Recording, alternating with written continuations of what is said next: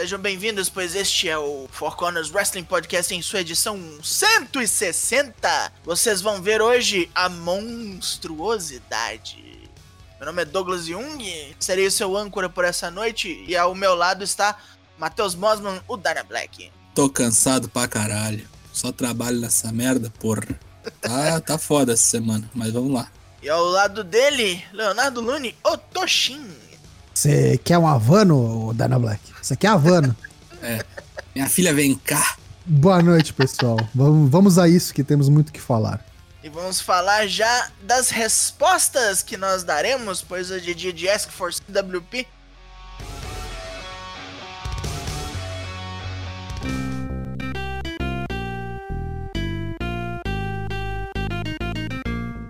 Você que enviou a sua cartinha para a rua Saturnino de Brito, você terá a sua resposta agora. Começando por ele, o homem que tem vinheta. O Zanganali.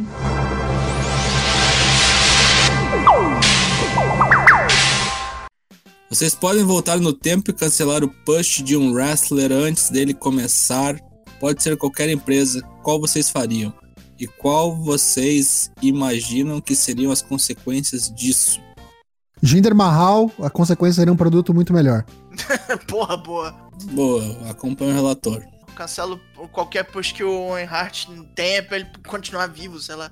Defende, não vai pra cena do título, porque aí cagou o boneco. É, não vai pro Hell Cell também. Não briga com a marreta da Arlequina. Tudo lá. Próxima pergunta. PWCast. Boa noite, caros confrades. Saindo um pouco do assunto wrestling, para vocês, qual HQ daria uma adaptação de sucesso na TV ou cinema das que não foram feitas ainda? Pelo menos uns 5 ou 6 gibis da Image nos últimos anos. Tio, Alter Darkness, Strange Talent of Luther Strode e Marvel, sei lá, Homem-Aranha 2099. Eu vou buscar um negócio mais recente, fora do eixo mainstream. É uma HQ muito legal do Jeff Lemire, chama Black Hammer. Black Hammer, pode crer. Acho que eventualmente vai ser adaptado e vai ser uma viagem de ácido louca. Fiquem ligados. Queria duas coisas. Queria uma animação em 3D do Usagi Yojimbo, bonitona, assim, tipo aquelas que fazem pro Doraemon, sabe? As coisas bonitas. E também gostaria muito de ver um, um desenho do Corvo. Qual?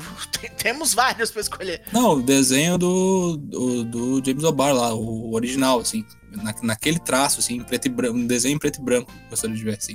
Preto, branco e vermelho, né? Sin City. Tipo, tipo, tipo Sin City, assim, com uma animação meio com rotoscopia, sabe? Uma coisa meio assim, nesse, Ó. nesse estilo aí. Isso aí com o diretor certo, hein? Seguindo. Fios. Boa noite, meus caros confrades. Na opinião de vocês, qual wrestler caberia perfeitamente como líder da Undisputed Era? Qual outro wrestler caberia perfeitamente como líder da Undisputed Era? Podendo ser do main roster ou das indies. E se pudessem reformular a stable, quais nomes estariam nela? Seria o Kevin Steen, na minha opinião. Kevin Steen. Kevin Steen. E ele teria que, e ele teria que mudar o nome pra Kevin Steen de novo. É. Eu colocaria praticamente todo mundo aí que veio da Ring of Honor, fazia uma facção da Ring of Honor mesmo. E botava de Mastermind aí, que não precisaria lutar, ia ser só o cara que manda nas paradas todas, o Nigel McGuinness. Boa. Eu colocaria o Daniel Bryan. Brian, entrava todos esses bonecos, Sami Zayn, Kevin Steen e o Nigel McGuinness mandando em todo mundo. Kingpin, tá ligado? O Joy. Joe ia ser bom também. Sonhos, né? Sonhos. Sonhos, Fica sonhos. só no sonho mesmo. Tão longe. William Portugal. Fala bolcheviques. Olô. Que isso. Inspirado em uma conversa que tive com o Virgílio, o Casagrande, né? Em nosso canal do Discord. Façam um top 5 de momentos revoltantes de Su Cena Superman. Eu não preciso nem falar, né? Toda vez que eu vou falar de cine, eu fico puto, você já sabe. Qual que é a minha? Matar o Nexus? Matar o Nexus SummerSlam. Puta que pariu, bicho. Ah, é que tu é fã do Nexus, né? Não, cara, porque era, foi a Não? decisão errada. Não, eu até, até sou, até gostava do grupo, mas foi a decisão errada. Pô, ele já veio a público e falou, pô, acho que devia ter sido o errado, contrário, tá né? errado, tá Acho que esse erradão. book aí não foi legal, né? Então, é, pra mim, esse é, o, esse é o top 1. Vocês elejam aí os outros quatro, fica à vontade. Ah, cara, tem tantos. Tem tantos. Aquela. Ele fa... tirar o título do Rei Mistério naquela noite que ele ganhou, sabe? Sim. Isso é revoltante. Ele ter derrotado o Punk. Durante o Summer of Punk, ele ter derrotado o Punk. É, o Punk perdeu duas no Summer of Punk, né? Meio que Uhum. matou de. bem matado, né? O Push. Eu acho que o WrestleMania 23 foi erradão também. O Shawn Michaels tinha que ter ganho o título É. pra ter sentido o field dos dois, porque não tinha nenhum. Eles eram companheiros de dupla enjambrada, né? Naquele, naquele rolê que o Triple H se machucou e tal. Uhum. Tanto é que depois, meio que pra fazerem um, um meia-culpa, talvez tem aquele Iron Man de uma hora na- Inglaterra, que o Shawn Michaels ganha faltando, lá, cinco minutos, eu acho. E é isso. McLean em Nakatomi Plaza. Boa noite, nobres. Uma pergunta séria e uma bobeira. Bray Wyatt é ou pode vir a ser o Undertaker da geração atual? Não o defende, o Bray mesmo. Isso aí era pra ser a séria ou a bobeira? Não entendi muito bem. Se for a séria, a resposta é não. Se for a bobeira, a resposta continua sendo não. Acho que ele nem quer. Ele não tá afim de fazer É um lance de rotularem ele assim. Quando ele apareceu, muita gente comparava e tal, mas é Acho, outra inclusive, pegada. que ele tá mais pra Jake the Snake Roberts do que pra outra coisa aí. Sim, sim. Nesse- no, quando ele é Bray White, né? É, a única coisa que, que, que liga ele com ele é, é- é o tema, né? O tema mais sombrio e tal. Mas o cara é, tipo, é outra pegada completamente, sabe? Agora a bobeira. Que jutsu Tozawa invoca com as mãos tremendo? Apesar dos meus muitos anos de Naruto, não consegui identificar. Essa é Ah, fácil. aquilo ali, é- aquilo ali tá invocando Dada! Aquele ali é o. Dada! É o Seinen Goroshi, o jutsu do dedo no cu. Os Aqui, mil ó. anos de dor. Aqui, ó, os mil anos de dor na sua lomba. Nunca vi Naruto na vida. Os únicos dois contatos com o Naruto que eu tive na minha vida foi a abertura lá, que é o Asian Kung Fu Generation, que por sinal eu acho bem bacana lá. A, Abertura, né? Tem uma abertura, tem tipo umas 40. Né? Aquela lá do Rei Leão lá, né? Sim, É, sim. Hakuna Matata. Hakuna Matata. E a outra foi dar um, um tapão na testa de um moleque que tava usando uma faixinha de Naruto num evento que ele passou a mão na bunda de uma guria. Deu um Olha, tapão nele e ele caiu vários degraus pra baixo, assim. de- tomou um chop. E, a- e aí joguei ele pro segurança e ele foi arremessado no meio da rua. Excelente, muito bem, Dana Black. Tigode in a Heart Shaped Box. Nossa, agora tá no Nirvana, o rapaz. Ele tá nirvaneiro. Tigoldinho. Fala quatro corners. Como estão? Hoje somos três. Só três. Vamos falar de coisa ruim. Dos wrestlers ativos, qual deles deu a opinião que pra vocês é a mais merda e tosca que vocês já viram? Coloquei ativo para deixar mais difícil porque aqueles velhos só falava merda. Cara, não precisa nem ir longe. Vocês viram a porra da declaração do Loki É. recente aí? É uma Mano, boa. Esse cara é um aborto, né, da é um natureza. doente mental, cara. O tanto que ele luta é o tanto que ele é burro. Não tem como. Loki é veteranaço aí, passou por todas as empresas de wrestling, acho, não sei, tipo. Conhecido por ser um dos mais pau no cu no ringue, né? Como é que era o nome dele na WWE? Caval, não era? Cavalo. Caval. Participou lá no NXT, temporada sei lá qual. É, Ele ganhou, né? é verdade, Lei Cool, né? Eram as mentoras dele, enfim. Isso, exatamente. É um completo idiota, veio falar aí em público que você não pode me obrigar a usar máscara, eu tenho, eu tô no meu direito de não querer usar. Se você é covarde aí de querer usar, eu tô no meu direito, blá blá blá. piriri. Enfim, foi um completo escroto, não vou nem me dar o direito, me dar o trabalho de procurar as exatas palavras do cara, mas um monte de gente veio escorraçar ele, veio falar e tipo, às vezes direto ou indiretamente veio responder essas declarações dele e, meu, ridículo assim, tipo, coisa de Trampista, né? Trampista, total. Enfim, as perguntas acabaram. Na próxima semana responderemos mais. E na quinta-feira vocês respondem a que nós fizemos.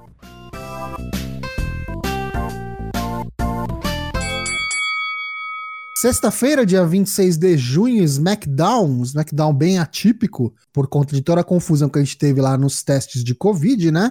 É, mudou toda a, a- a agenda né, das gravações da WWE, então ficou meio bagunçado, e aí não teve, acho que, conteúdo suficiente, os caras tiveram que enjambrar ali, aproveitaram, juntaram a fome com a vontade de comer, e colocaram a luta do Undertaker lá, o Boneyard Match da WrestleMania completinho, passando na basicamente na primeira metade. Levou quase uma hora aí se você juntar os comerciais do SmackDown. Começou ali com o pessoal fazendo tipo um thank you Taker, thank you Taker, dando a, a entender, né, que de fato o Undertaker se aposentou. Para você que não viu o documentário do Undertaker, né, o The Last Ride, no último episódio ele fala que para ele deu, para ele acabou. Não sei o dia de amanhã, mas por enquanto esse foi o último que vocês viram de mim no ringue.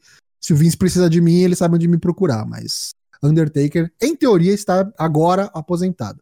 Então todo mundo agradecendo, todo mundo ali na, na rampa, né? Todo o plantel agradecendo ele. E tivemos a luta do Undertaker passando aí com o AJ Styles, a última luta do Undertaker.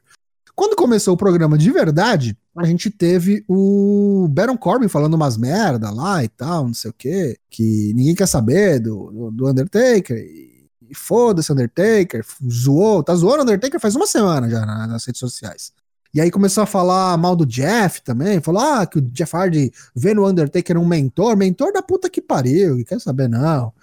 Vai se juntar com ele lá, vai embora também, já se aposenta junto. Enfim, primeira luta, a gente teve a Bailey ali assistindo quem que seria a sua próxima contender, porque a gente teve Alexa Bliss contra Nikki Cross, contra Dana Brooke contra Lacey Evans. Uma Fatal Four Way, Podia ter durado um pouquinho mais, mas especialmente o resultado me surpreendeu. Talvez seja um tapa-buraco? Talvez. Talvez a Beleza tenha ganhado de todo mundo? Talvez. Talvez. Mas gostei, cara. Eu gosto da Nick Cross quando ela tá inspirada e quando dão a oportunidade dela fazer o que, que, ela, o que ela pode, o que ela consegue, né? É, é uma, uma performance que me, me agrada, o moveset e tal, o personagem. Acho que casa bem com ela. E cuidou, hein? Vale ressaltar aqui. Está cuidando para não ficar tão disparate de Alexa Bliss, vale notar. Uh, no final ali, o que aconteceu?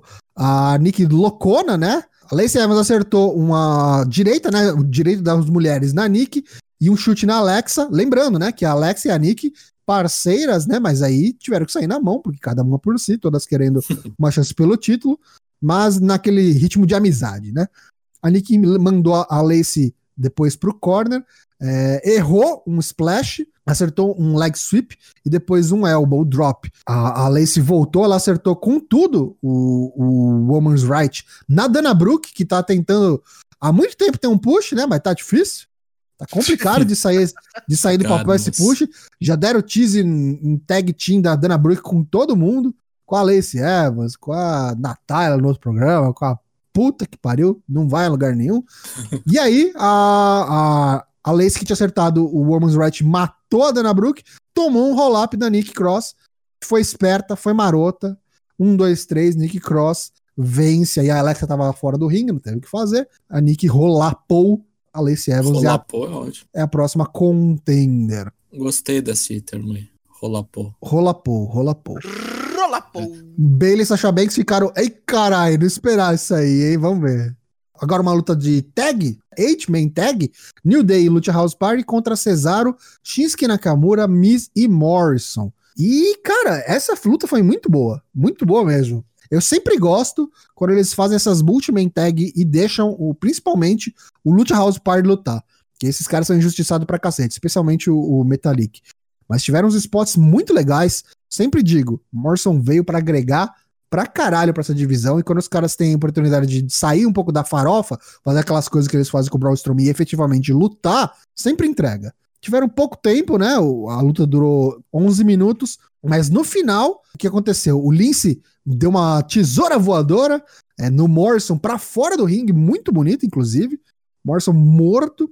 O, mandou um cotovelaço no Miss, do, no Gran Metalik mandou um cotovelaço no Miss, foi pro pin 1, 2, 3, os luteadores venceram. Os luteadores venceram. O Gran Metalik em plena forma. Foram marotos, matutos e ganharam. O que, que isso quer dizer? Será que vamos ter oportunidade pelos títulos dos seus parceiros de tag aí? Porque quem parecia que ia ser puxado agora ia ser o Cesaro Nakamura, né?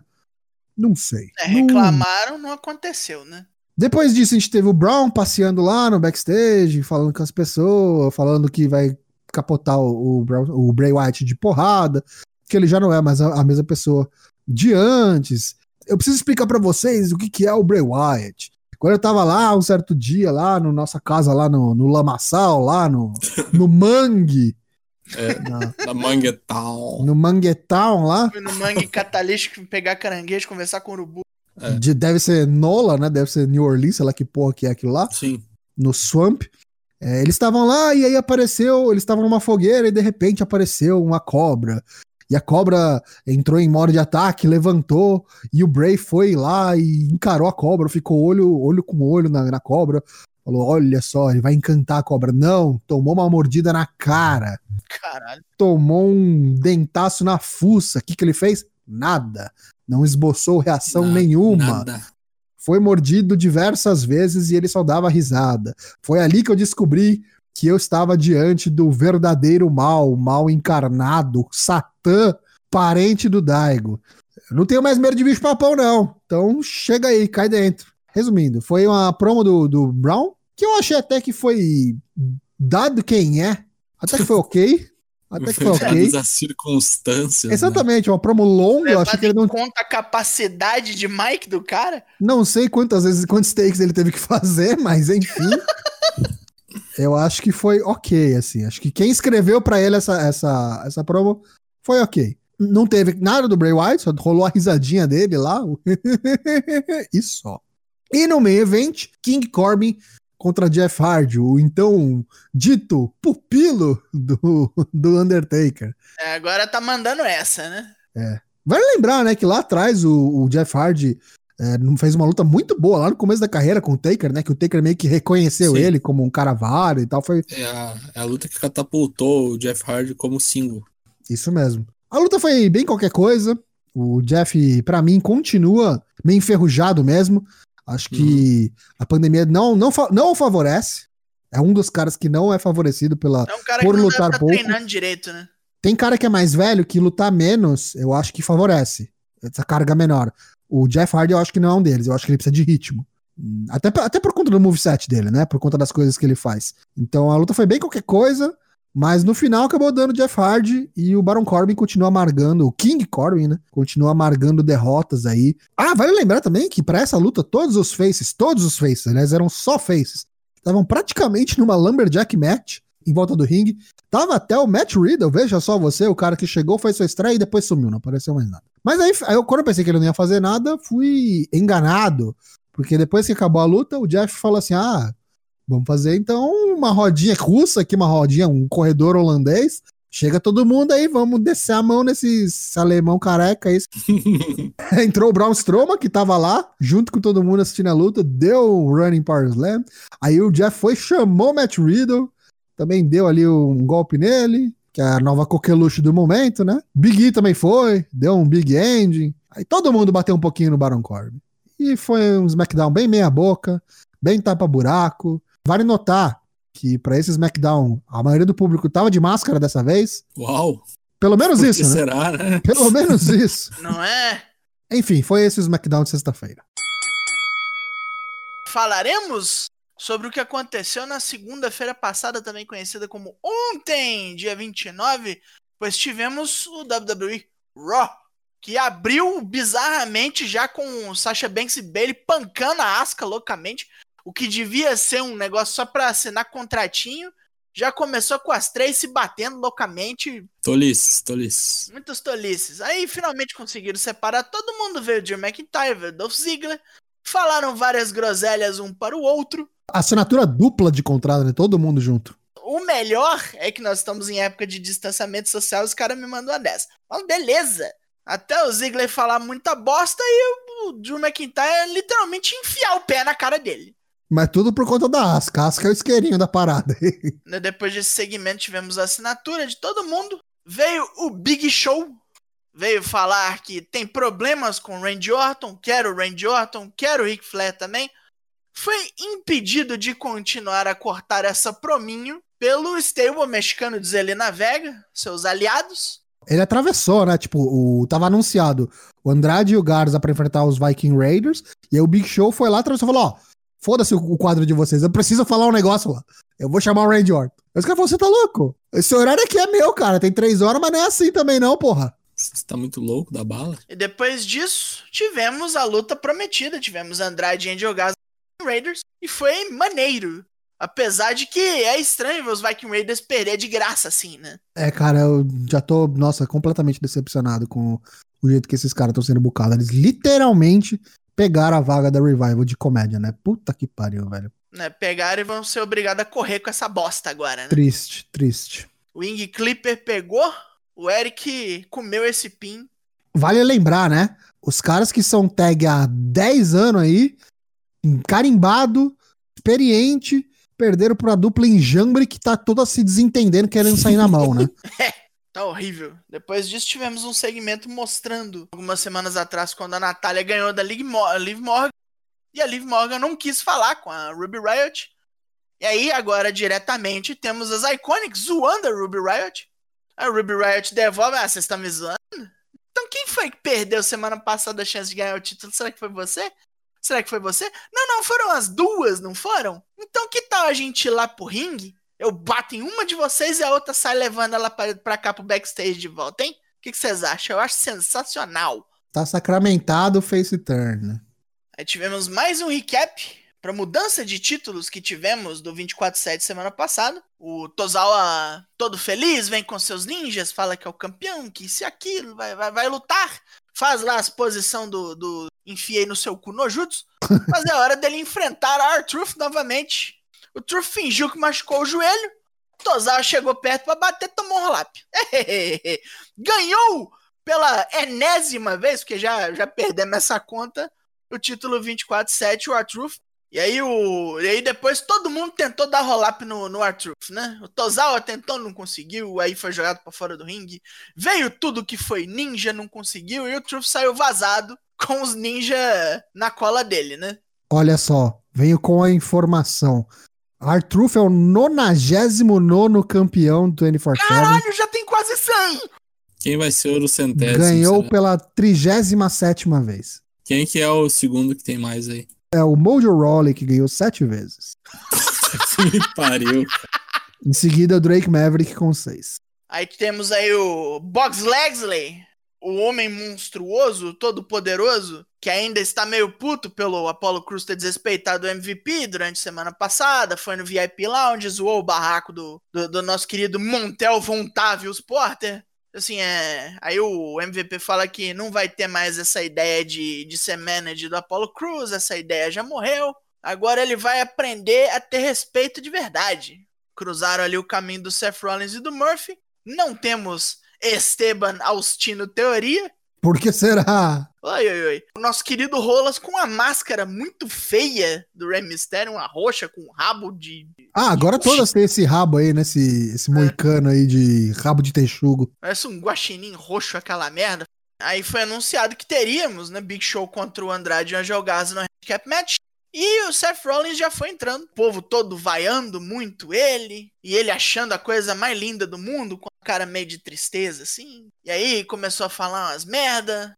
Pedindo, Mais do mesmo, né? É, pedindo o Rey Mysterio que o perdoe. Que ele, ele, quer ser perdoado pelo que ele vai fazer ainda. Porque toda vez que o Rey Mysterio quiser voltar, Seth Rollins vai ter que ir lá e arrancar um naco dele toda vez que ele faz isso, né? Só promete, né? Já, já deu essa porra. Ou sai na mão logo ou vai tomar no cu, né? Porque, ah, você não sabe. Ó, vou pegar teu filho? Ó, mas semana que vem eu pego. Ó, na, mas na outra, vou pegar, hein? Você, porra, aí não acontece nada. Caralho, vambora com essa merda aí, caralho. Vamos ver se vai ter essa porra dessa luta aí, Rey Mysterio contra Seth Rollins no Extreme Rules Horror Show. Capaz de nem ter e ficar enrolando essa merda, não acontecer nada. Perigoso isso ainda, ainda é capaz de não ter. Só que aí tivemos Rey Mysterio e Dominic, do seu sofazinho de casa, falando mais umas merda, falando que não vai ter perdão. Nunca vai ter perdão. Aí o, Ro- o Rolas falando, ah, não, seu, seu, pai te ensinou direitinho, mas é melhor você tomar cuidado com essas palavras que você tá falando aí, que palavra tem poder. Se você continuar no meu caminho, se você continuar no caminho do bem maior, eu vou acabar com a tua carreira antes dela começar. Umas palavras um tanto quanto fortes, impedidas pela chegada de Alistair Black e Humberto Caralho. Beto Carreiro. Avançam contra a dupla de, de, de, de apóstolos que conseguem fugir antes de que alguma coisa aconteça, mas acaba que não fugiram porra nenhuma, porque eles sobem, assim, dá um intervalo, na hora que volta o pau já tá quebrando. É briga de duplas. E o Humberto Carilho se fode. É ele que leva ferro, é derrotado. O Seth Rollins põe nele a máscara feia, roxa do Rey Mysterio e dá nele um curb stomp na escada. Mas o Seth Rollins e o Murphy ganharam. Vou te falar um negócio, a WWE tá perdendo uma ótima oportunidade de usar o último ninja na história certa. Ninja! Você quer ele com Tozawa? Ah, se dá o jeito, bicho. O cara chamava Último Ninja antes de vir para WWE. É, realmente, podia ter.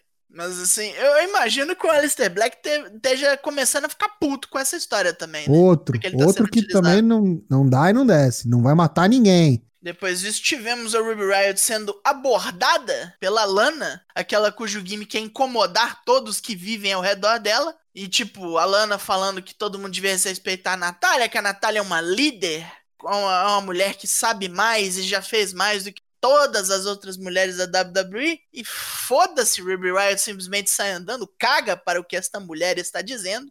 Tu tá falando, mulher, cala a boca, tá ligado? É, cala a boca. E ela foi fazer algo melhor, mas nem tanto, porque foi lá enfrentar a Peyton Royce. A Peyton Royce já chegou indo diretamente na ofensiva, atacando muito o ombro da Ruby Riot, mas graças a rápidas distrações feitas por Billy Kay, a Peyton Royce destroçou ela com Enzo Igiri bem dado e um, um belíssimo aplicado, um Brainbuster bonito. Um Brainbuster modificado, né? Meio. Pareceu. Girando, né? Parecia o Final Cut do, do Goldust, sei lá que porra que foi aquela, mas foi bem bonito. Girando, né? Pe É. Pegando as aulas com o maridão, não? Aquele que trabalha para a distinta concorrência, né? A- Amargou, né? Amargou Ruby Wright. Tomou o posto da Sarah Logan aí, agora de job. É. Coitada, coitada. Né? Mas talvez a Liv Morgan tivesse lá pra comer o pin, né? Então, tá telegrafado isso aí. Vai chegar, ó, compadê, você perdeu também. Vamos se juntar? Você é boazinha de novo agora? É tag. E... Aliás, Vale um comentário aqui agora, hein? A divisão feminina, tanto do Rock, do SmackDown, e NXT, tudo. Mano, agora é só tag, não sei se vocês perceberam. Sim. Tipo, quase não tem mais storyline de, de mulher single. É tudo tag, todo mundo tá se juntando. O que eu não vou reclamar, cara, porque a gente reclamou por muito tempo também que os belts de tag lá não estavam em evidência. Não sei se é por conta de quem são as campeãs hoje, mas enfim, né? Dá alguma coisa pra essas minas fazerem, né? Agora vamos ao que o Big Show prometeu fazer no começo do, do programa: bater em alguém. Foi lá enfrentar o Angel Garza e o Andrade. E olha só, a magia de Big Show continua, né? Nem ser genro do Rick Flair tá te salvando, meu nego. Não tá acontecendo isso aí. O que esse velho filha da puta tá fazendo nessas gravações, cara? Tem isso ainda, né? Tá querendo morrer. Puta É que pariu, segmento bicho. só pro Ric Flair poder estar lá do lado do genro. É um cu isso. E foi lá e o Big Show ganhou do cara. Não adianta nem ser genro pra isso. Não ganha nem do Big Show. Matou dois. Aí depois disso voltamos para o backstage, onde a, a- coalizão negra, a, a- segregação, quase apartheid causado por Bruce Pritchard, Apollo Cruz, Ricochet e Cedric Alexander trocando umas ideias. E aí o, o, o Arthur falou que finalmente fugiu do, do Akira Tozawa, ó, dos ninjas. Aí o Arthur começou a olhar pro Cedric Alexander assim. Tu, tu não é ninja não, né, mano? Tu é ninja? Você não é ninja não, né, brother? É o, como é que era? Richard O'Shea e o Cedric the Entertainer.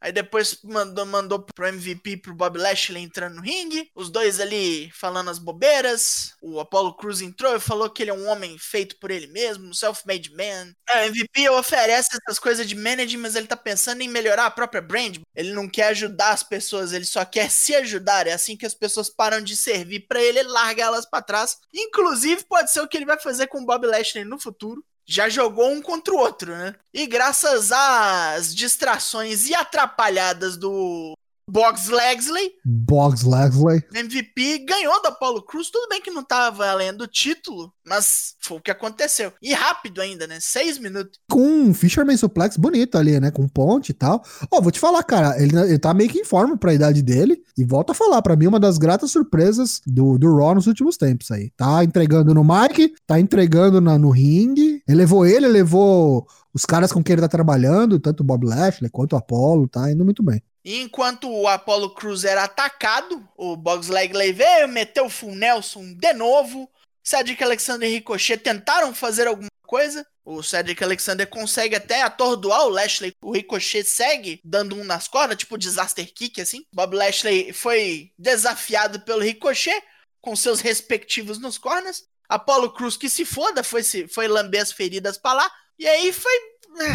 Foi. foi- O que, que foi? Então, eu gostei porque fez o Bob Lashley ainda mais monstrão, coisa que ele tá melhorando, tá mais em evidência, cada vez mais monstro, botando dois caras pra tentar parar o cara, três caras pra tentar parar o cara. Botaram ele com o ricochet que o cara consegue jogar ele, tipo, através de metade do ringue, o cara sai voando mesmo, então. Então, é isso que eu vou falar. Tipo, o Ricochet nessa luta, ele foi uma Beyblade.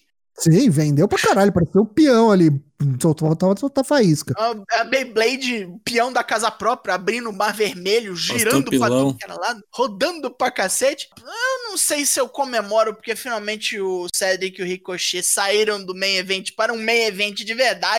Eu vou te explicar, eu vou te falar por que, que o Ricochet tá aparecendo agora nesse programa. Ó oh, Deus. Porque a WWE acabou de anunciar aí esses dias que tá para sair, se não me engano, é nesse fim de semana, acho, no domingo, vai tá, sair o documentário lá, o 365 do Ricochet. Então os caras não dão ponto sem nó, né? Então, bota o cara aí, olha só, esse cara ainda existe, né? Só para falar que não estão gastando dinheiro fazendo documentário de cara que tá no meio evento, de Ober. Ô, oh, papai. E agora vamos para o verdadeiro main event, mixed tag, Drew McIntyre e Asuka contra Dolph Ziggler e Sasha Banks, que foi um outro enjambre um tanto quanto longo demais. Tudo bem, esse tipo de luta tende a demorar, mas não tinha ali muita química, por assim dizer. Eu achei que não tem química por parte do Drew e, da, e do Ziggler, mas eu gostei da Asuka e da Sasha. Eu acho que vai dar um lutão isso daí no Extreme Não, essas estão acostumadas a fazer, né? Não é nem questão de, de, de acostumada, tipo, sei lá, às vezes as miras não tem química, às vezes o moveset não casa, sabe?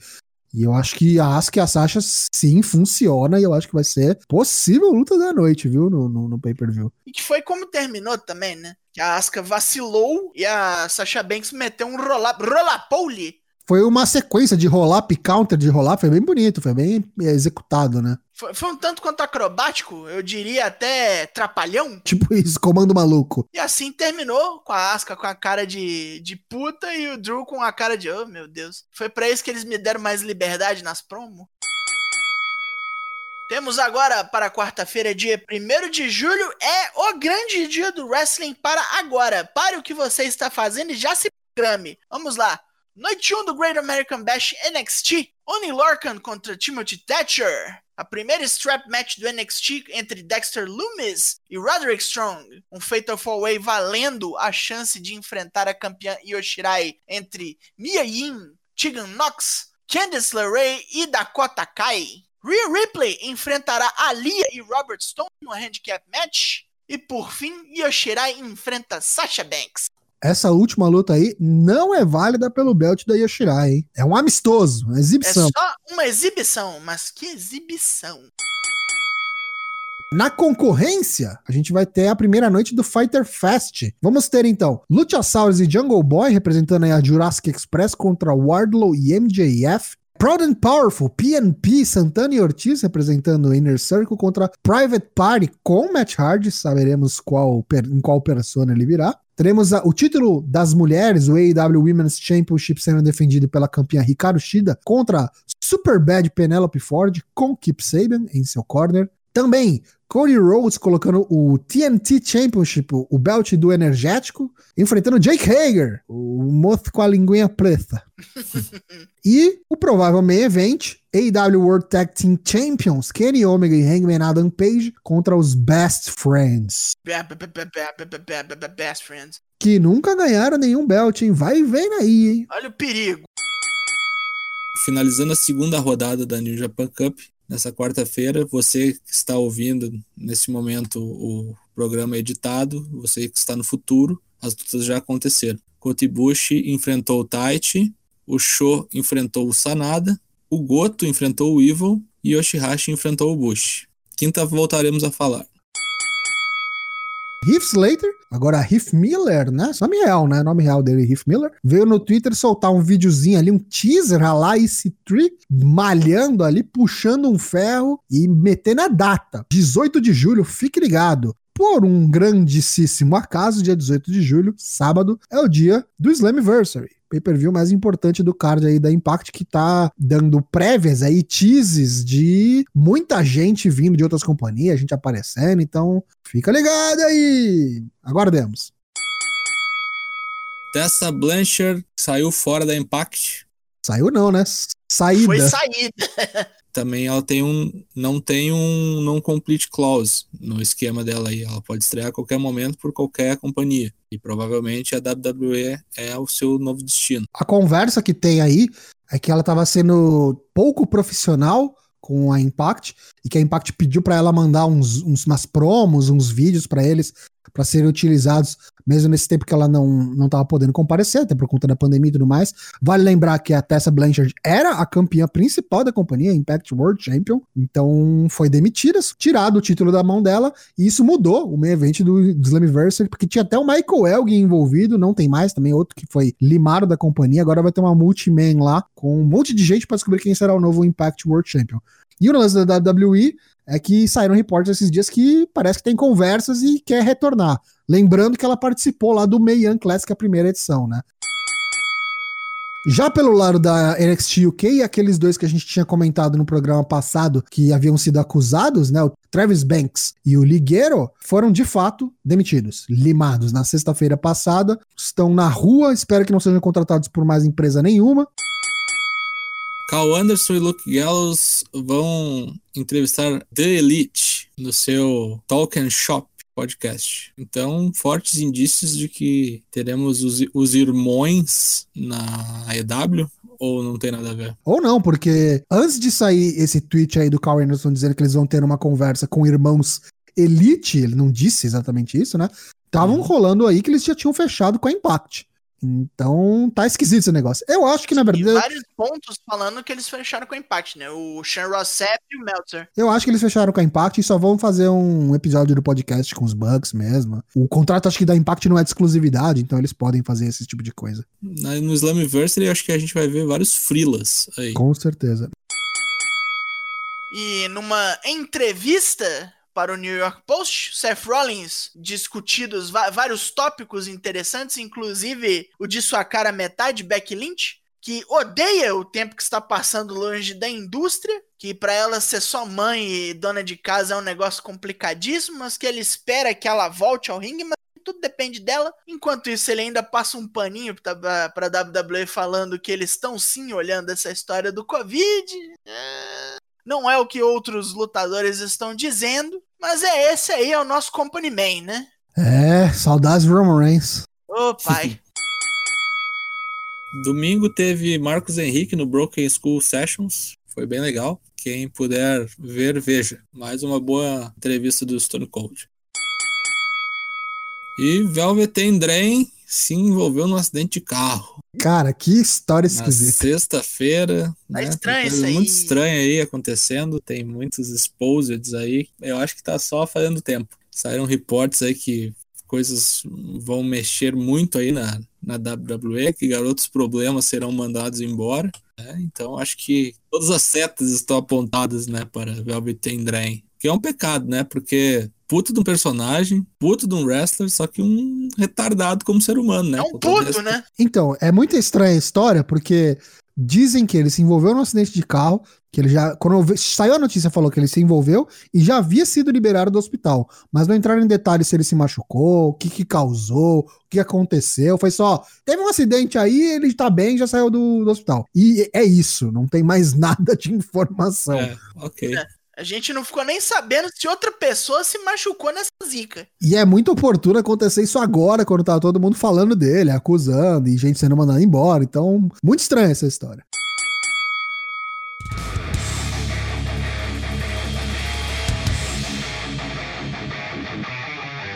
Com esta nota funesta, nós terminamos o programa de hoje. Sempre lembrando a vocês que gravações toda terça e quinta ao vivo sem cortes no nosso Twitch, aqui onde você está, twitch.tv barra os episódios saem nos dias seguintes, na quarta e na sexta no Spotify, no Apple Podcast, no Deezer ou onde quer que você tenha nos assinado o RSS no seu app de podcast favorito. Temos redes sociais, sim, nós temos, nós temos o Twitter, nós temos o Instagram. Inclusive, hoje eu acho que o Tocho mandou melhores da semana. Amanhã. Quarta-feira sai os melhores da semana no Instagram, estamos no Facebook também. E você é bobo se não vier ao nosso Discord, seu menino. Você é bobo tem que vir lá com nós, tem, tem que acompanhar a gente falando de tudo quanto é assunto e, de vez em quando, wrestling.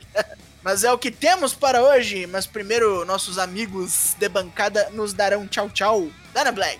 Esperando o ciclone bomba, espero que ele não nos leve daqui, né? Porque não falta mais nada, né? É gafanhoto, é ciclone, é, é pandemia, é chuva, é frio. Puta que eu pariu, velho. Ameaça da nova gripe suína lá, é, né? É, caralho, velho. Que que é isso, cara? E agora temos Leonardo Lani. Boa noite a todos, abraço o apocalipse, estamos todos fodidos mesmo, é isso aí, aproveite o tempo que nos resta com seus entes queridos, se possível, mas mantenha o distanciamento social, te vira, dá teu jeito. Abraço a todos e voltamos na quinta. Faça o que é possível por você e pelos seus enquanto este mundo derrete, pois estes são os tempos. Mas ainda assim, logo mais tem mais, quinta-feira tamo aí e tchau!